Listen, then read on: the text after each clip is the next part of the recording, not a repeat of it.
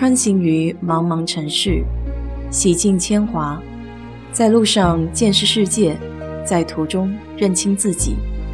我是 DJ 水色淡子，在这里给你分享美国的文化生活。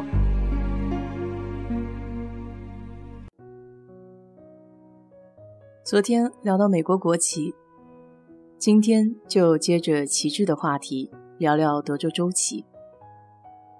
以前不知道为什么，开在休斯顿的路上，看到美国国旗和德州州旗在一起的时候，总是觉得德州的州旗更像国旗，因为它的设计真的相当简单、干练、大气。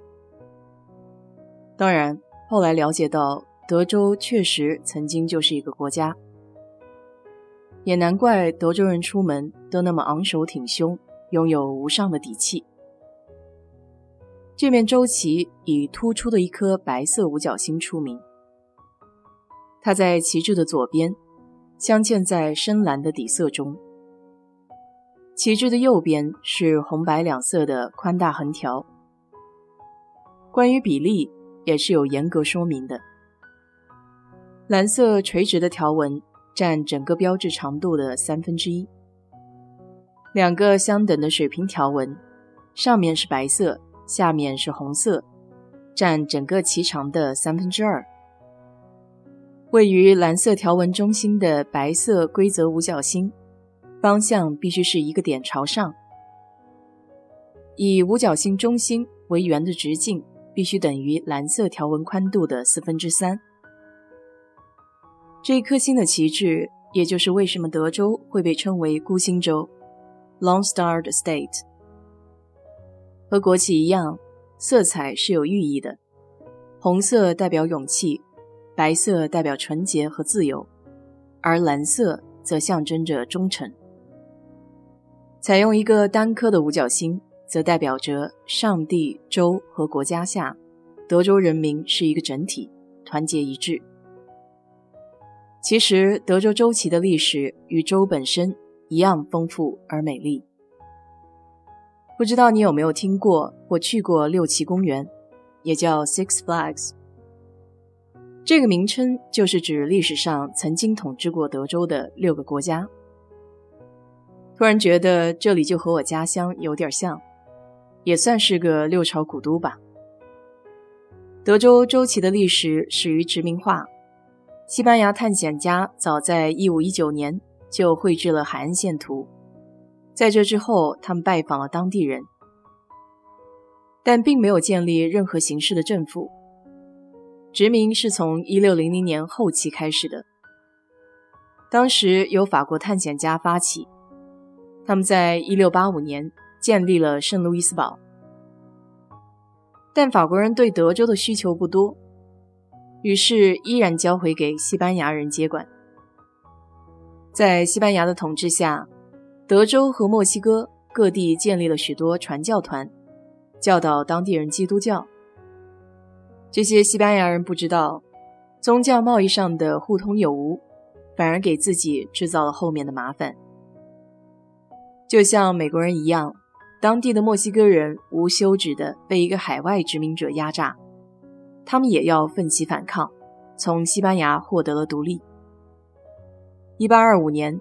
一个名叫 Stephen Austin 的美国人与墨西哥政府达成了一项协议，允许他开拓一小片殖民地，一共有三百个人。这片殖民地发展的速度超出了政府的预料，随之而来的必然是墨西哥政府与殖民者之间的敌对。一八三六年三月二日，德克萨斯宣布脱离墨西哥独立。成立了德克萨斯共和国。四天之后，也就是著名的幺八三六阿拉莫战役。从技术上来说，这次战斗是失败的，但区区一百八十名德克萨斯人对抗将近四千名的墨西哥军队，居然可以拖了整整两个星期才被击败。这不得不说是一次伟大的失败。所谓功夫不负有心人。正是在德克萨斯共和国这第四面旗帜下，以及记住阿拉莫的战斗口号中，Sam Houston 和他的军队在四月二十一日的圣哈金托战役中彻底击败了墨西哥人，宣告独立。自此战役之后，德克萨斯一直是一个国家，但因为刚刚成立，实力不足，墨西哥也一直怀恨在心，不断的威胁骚扰。于是，在一八四五年的时候。德克萨斯决定加入美国。同年的十二月二十九日，德克萨斯成为美国的第二十八个州，共和国的国旗变为了州旗。在得知德克萨斯被接纳为美国的一个州时，显然激怒了墨西哥。美国花了将近一年半的时间才击退墨西哥的军队，并在一八四八年签署了条约。这之后的德州才开始享有和平。纵观历史，德州有着不可思议的过去。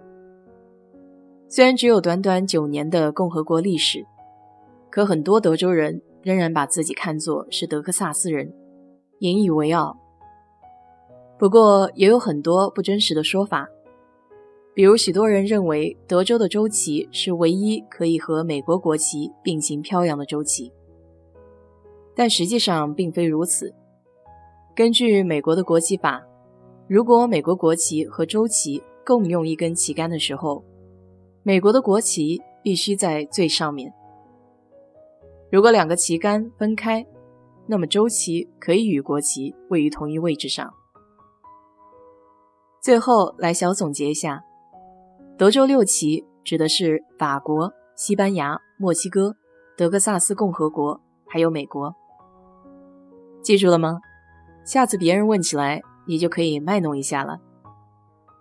好了，今天就给你聊到这里。如果你对这期节目感兴趣的话，欢迎在我的评论区留言，谢谢。